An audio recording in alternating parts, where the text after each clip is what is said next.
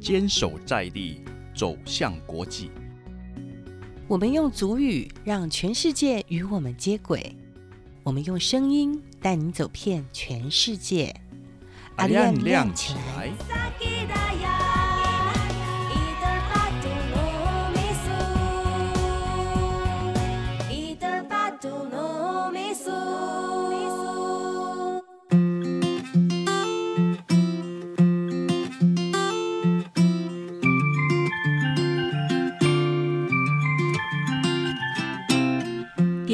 落新希望，发现全球新亮点。麦扎多，你丁阿里说爱扎萨乌阿亮咖喱咖阿亮亮起来。娃娃努萨吉扎呀，吉姆里海达罗斯嘎古，等伊尔很多吉那嘎木古阿亮咖喱咖阿亮亮起来。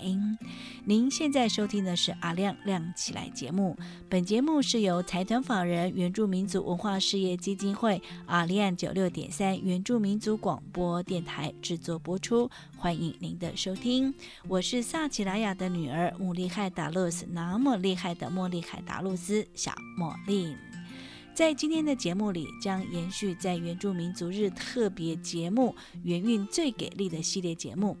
在第一集的节目里，小茉莉专访了原住民族委员会的前主任委员林江义主委，跟大家分享在这个圆运的历史洪流当中，他所经历、所见证的圆运历程。而在圆运最给力的第二集的节目里，那天刚好是爸爸节、父亲节，所以小茉莉就以我们萨吉扎族的族群运动的推手一起来缅怀他们生前对族群运动的贡献，也作为爸爸节对他们的献礼。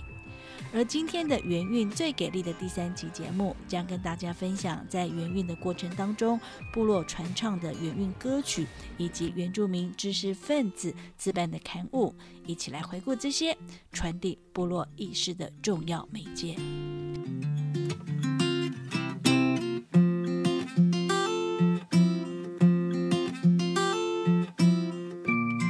从一九八零年代开始的原住民族运动，在国家体制内取得阶段性的成果，并且呢，也逐渐的从泛原住民运动扩散到扎根于部落基础文化复兴运动。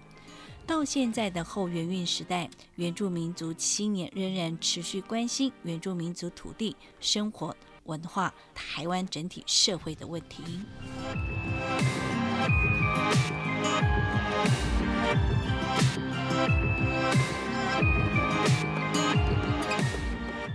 接下来呢，茉莉呢就为大家来介绍一下元韵的歌曲当中呢，有一首歌叫做《美丽的稻穗》哦。就是一九七三年的时候呢，胡德夫跟几位好朋友呢聚在一起，当时呢他们就推动说要开始哈来唱。自己的歌的这个运动，当时胡德夫呢就唱了一首歌，好，这首歌呢也就是在他爸爸呢呃喝酒之后呢哼唱的歌曲，这就是呢胡德夫他当时唯一会唱的悲男主的歌曲，这歌名就叫做《美丽的稻穗》。由于呢这首歌呢是胡德夫在他爸爸呢喝酒后呢呃哼唱的时候学会的。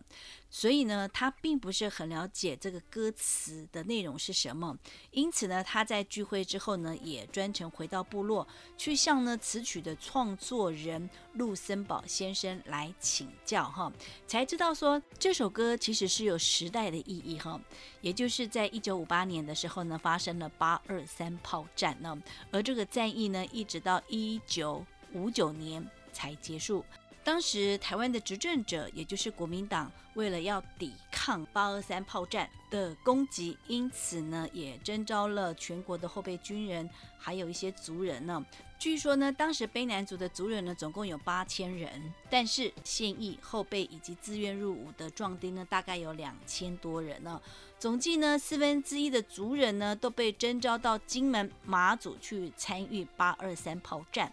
而在那一年，刚好呢，又是卑南族部落的稻米丰收的时候。可是部落的男人壮丁们都去打战了，部落只剩下老弱妇孺。为了要表达呢对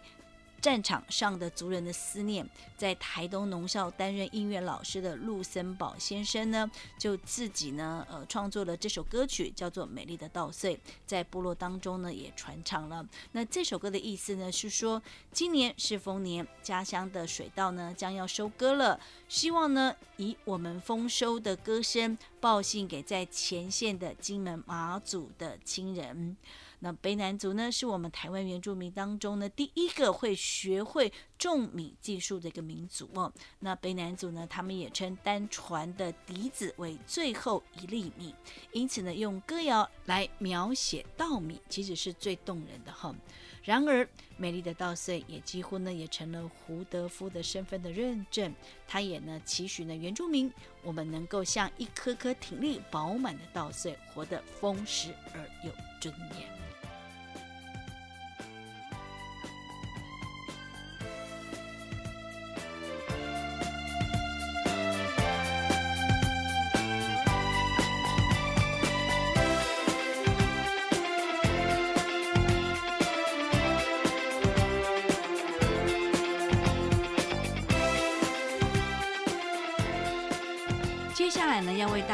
介绍的是教会的诗歌哦。这是在一九八零年代呢，有非常大量的基督教徒、天主教徒参与了山地原住民街头运动。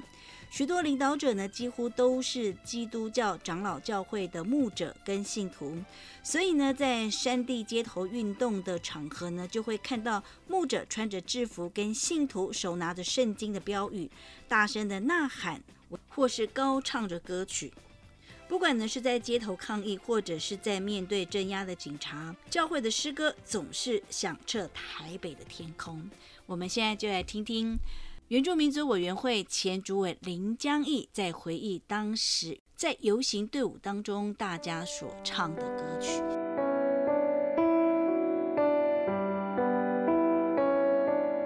爱好波隆诺萨里嘎嘎，爱好古纳木。呃，我是林江义，呃，我是台东县长滨乡长光部落的阿美族，祝福大家平安健康。这个原印的歌曲，其实隔了二十七年后，大概都忘了。不过呢，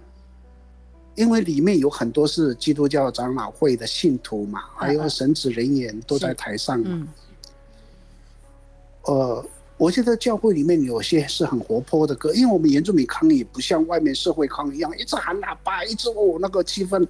很那个肃杀。嗯，我们那个是很欢乐哦，好像在游行活动这样子。原住民抗议是蛮有趣的，嗯嗯，所以他们常后会唱那个什么赞美主哈利路亚那一首歌。哦，是，所以这个歌曲来讲是会让振奋人心的嘛。呃，对，我觉得那一首歌哈，让我们很多的原住民的乡亲在游行的过程中，每一个人都会唱赞美主哈利路亚，赞美主哈利路亚，哈利路亚，这哇，这个唱的蛮好的，也蛮动人的。是，而且大家也觉得原住民的游行抗议非常没有具有威胁性哦，嗯，然后很能够表达诉求，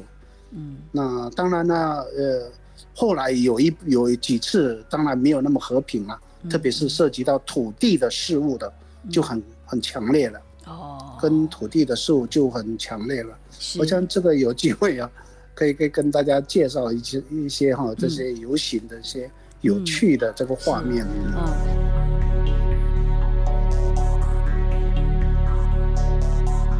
然而，对年轻一辈的新世代人来说，什么样的元韵的音乐呢？是烙印在他们心底的呢？Hello，大家好，午安，我是阿妈刚刚达鲁斯马希扎杜。我觉得认识一个民族啊，最简单的方式就是去听听他的音乐，还有欣赏他的语言。从听音乐开始，就可以认识这个民族，它是一个。呃，外放式的，还是内敛式的，还是多愁善感式的？那在音乐方面呢？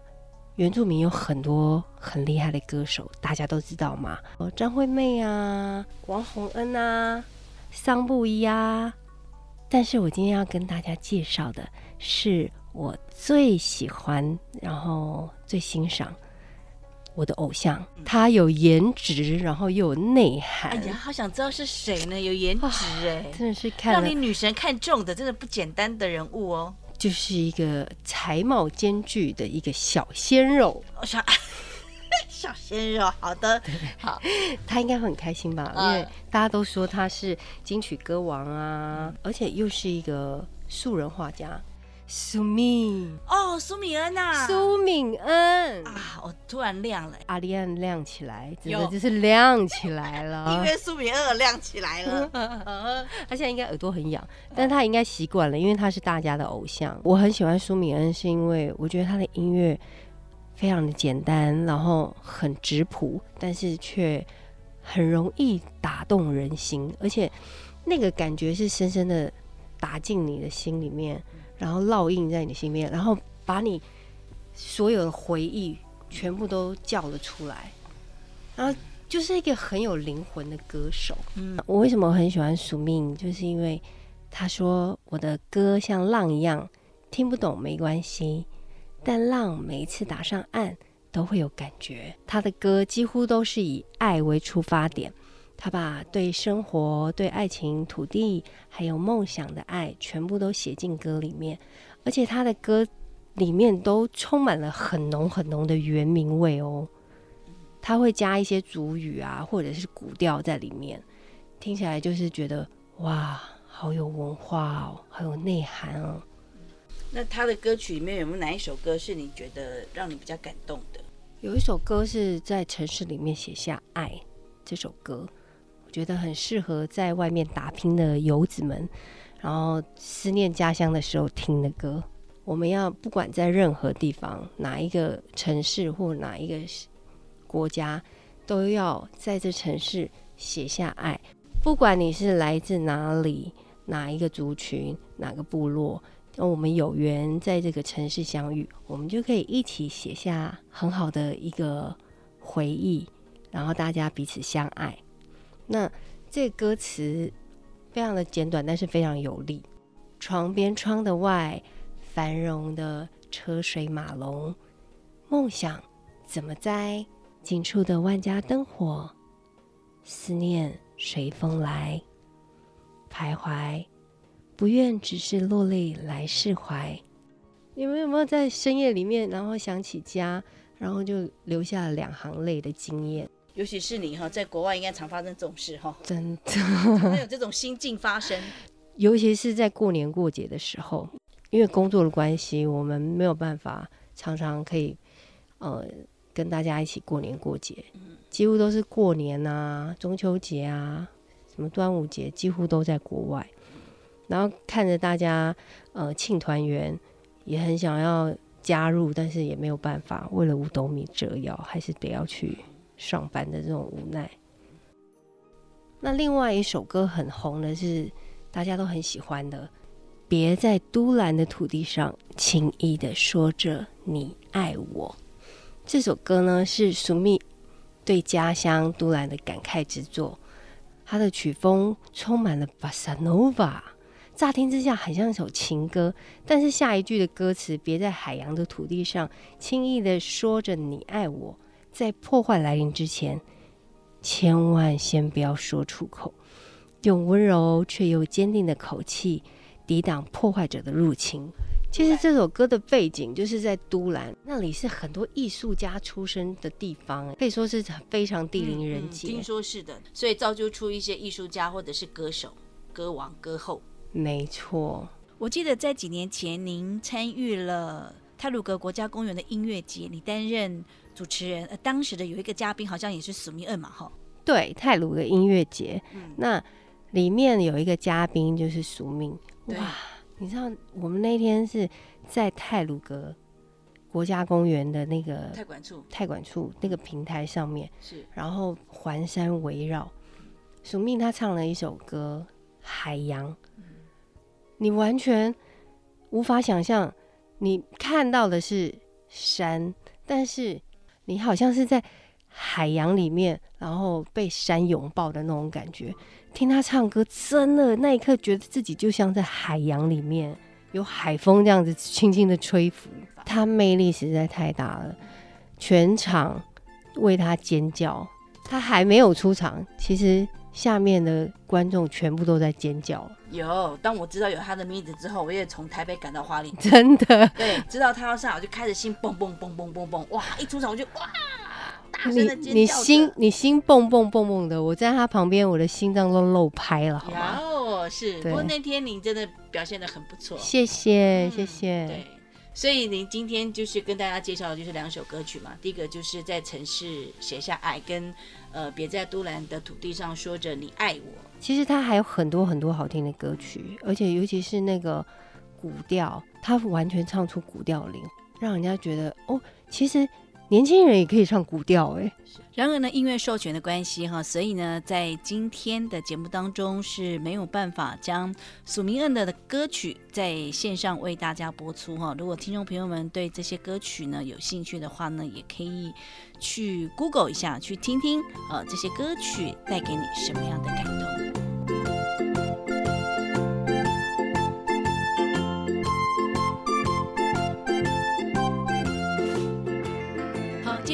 茉莉要为大家来介绍一个叫做部落工作队。这个部落工作队呢，在一九九九年九二一大地震之后呢，部落工作队也开始呢，在每一个大大小小的音乐的表演场合当中出现。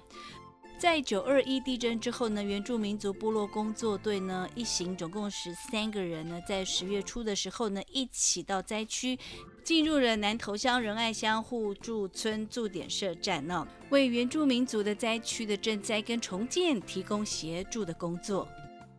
本来呢是去救灾，但是后来他们发现呢，原住民部落就算是没有地震也是灾区，那原住民呢就算是没有遇上天灾也是灾民。因此呢，在上山三个月之后，胡德夫、陈主惠、莫纳能、云丽斯跟张俊杰呢，就决定组成原住民族部落工作队，为推动原住民运动而努力哦。然而呢，因为没有经费，因此呢，一九九九年底呢，为了要筹募工作队的经费，他们在当年十一月的时候呢，就持续举办了部落音乐会的演唱实况制作 CD，以飞鱼云豹音乐工团的名义出版了《黑暗之心》系列专辑，并且呢，在两千年初的时候呢，开始在台北街头来贩卖，为原住民运动募款，结果呢，获得不错的回响。这使得呢部落工作队呢可以继续来维持哦，而飞鱼云豹音乐工团呢也因此成立。那部落工作队呢到现在呢经费是完全自筹哦。除此之外呢，工作队呢也在两千年五月二十号的时候呢开始正式发行原住民族期刊，每个月呢出刊一次。期刊的内容呢就随着社会的变动。各期呢也都有不同的项目议题，包括呢口述历史、当代记忆、部落烽火、民族音乐、民族立场、部落工作。那除了记录工作队的工作过程、内容、所见所闻之外呢，也讨论各种原住民相关的议题，像是国家公园的土地问题、蓝语自治、原住民母语教育啊。那另外呢，部落工作队呢也发行原住民族电子报哦，他们希望呢以原住民的声音，用最低的成本的方式送到社会各个角落，而分散在各地的原住民族的朋友呢才能够相互的交流。那网络呢是穷人唯一的机会，所以部落工作队呢一直以来都秉持着这样的理念呢，为确认原住民族历史的定位，联合各地的原住民族凝聚共识，抵抗压迫，捍卫尊严，进而争取自治哦。然而，他们也认为，距离原住民族运动建立原住民族自治联合政府的终极目标还太遥远。原住民族的权益的改善，还必须要仰赖政府本身全面的改革。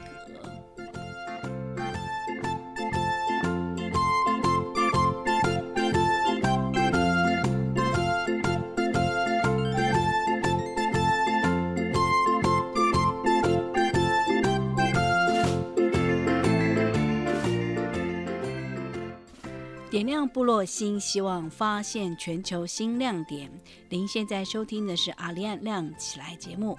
本节目是由财团法人原住民族文化事业基金会阿里安九六点三原住民族广播电台制作播出，欢迎您的收听。我是小茉莉。在今天的节目里，跟大家分享的就是原韵歌曲以及原住民族知识分子自办的刊物。那刚刚呢，也跟大家分享了林江义组委呢在原韵的历程当中，大家呢传唱的一首歌曲，以及呢我们的萨奇拉的女儿阿玛刚刚达露斯分享了苏明恩的《别在都兰的土地上轻易的说着你爱我》哈。那接下来呢，要跟大家来分享一下呢，由原住民族知识分子自办的刊物有哪些呢？而根据林江义主委他的夫人说，林主委呢，他平常在家里很喜欢看书，很想知道他到底看了一些什么书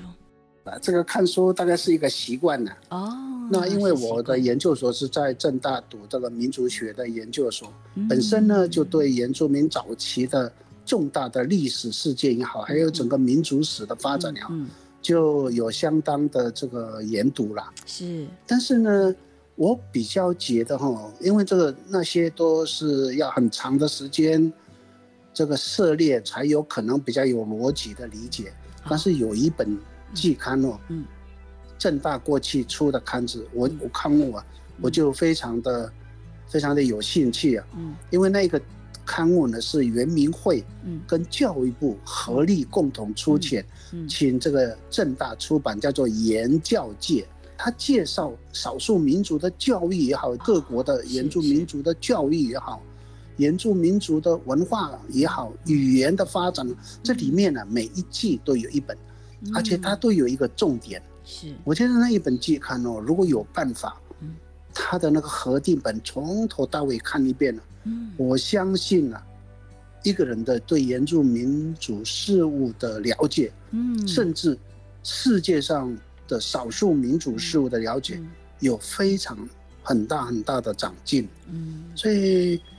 我，我是觉得读了很多，呃，这个这个季刊里面的一些报道，因为我感觉上我们做的事情还不够多啦，啊还不够多，我们应该还要再多努力一点哦。嗯嗯让我们的原住民族哦，这个未来能有更好的这个明天呢、这是我们一个很小的一个希望。谈到原教界这本刊物，茉莉也是呃原教界的最忠实的读者哈，因为每两个月呢都会收到呢由政治大学所寄给我的刊物，那每次呢收到这个刊物，我都会非常开心哦，都会从头到尾仔仔细细的精读好几遍，就像刚刚林祖伟所说的，把这个丛书看一遍呢。你会把整个的原住民的，不管是教育的文化的脉络是一清二楚，也可以说是呢，茉莉获得原住民新知最好的一本书。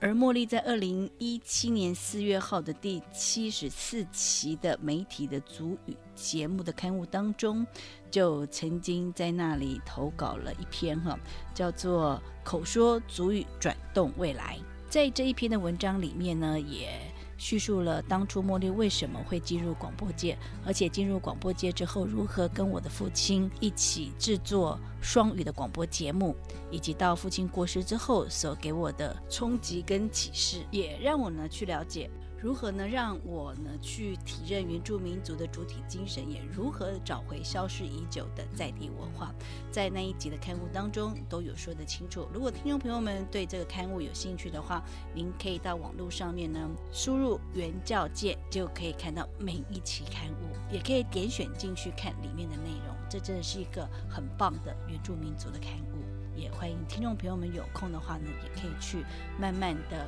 一集一集、一本一本的来看一看。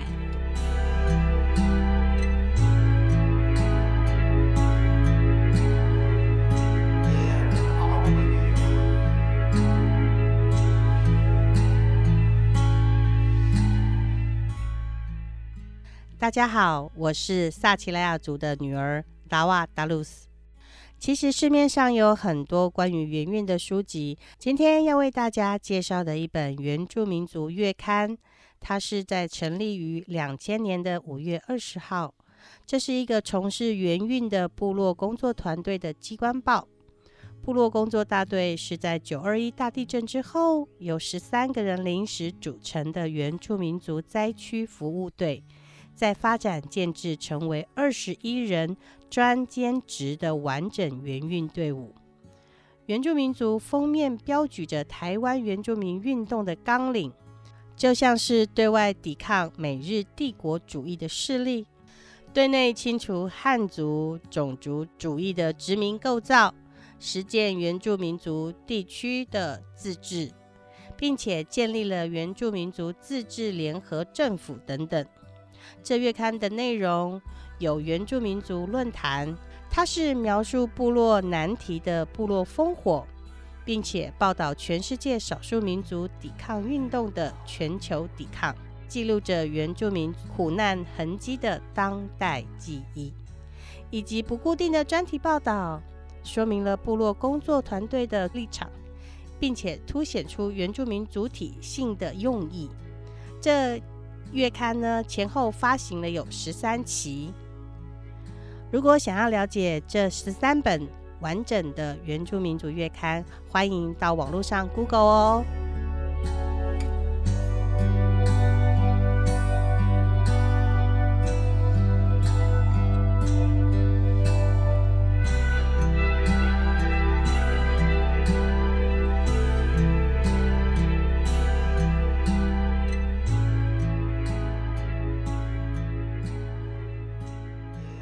然而，对茉莉来说，印象最深刻的原住民运动的刊物呢，就是《高山青》这本书。在一九八三年的时候呢，第一本原住民自办的刊物《高山青》出现之后呢，这个刊物呢就扮演着对内唤醒民族自觉、争取权益、解放禁锢的思维；对外呢对抗主流媒体的霸权宰制，争取族群发声权跟诠释权的重要角色。一九八三年就读台湾大学的原住民学生伊江巴洛尔、伊凡诺干、杨志航、林洪东等四人，以手写油印的方式发行刊物《高山青》，其中呢发刊词当中慷慨陈词，揭开原住民长期遭受到歧视跟不公平的待遇，呼吁呢族人要觉醒。奋起，在当时还没有解严，政治气压呢仍然是在低沉的时候，这一批原住民学生公然的批判政府以及主流社会的言论，引起了党外的势力的注意。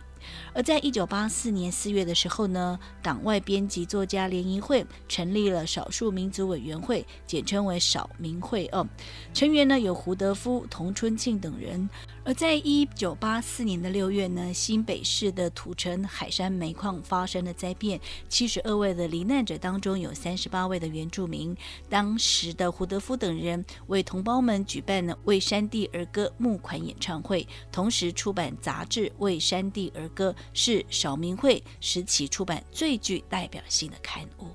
好，因为时间的关系，原住民族日特别节目《元运最给力》的系列节目就为大家介绍到这里。元运的故事是说不完的，希望在日后的节目里仍然有机会跟大家分享族人在狼烟升起时用尽生命及努力争取平等的故事。好，末了跟您说声再会喽，祝您平安喜乐，更健康。阿赖，咕嘎。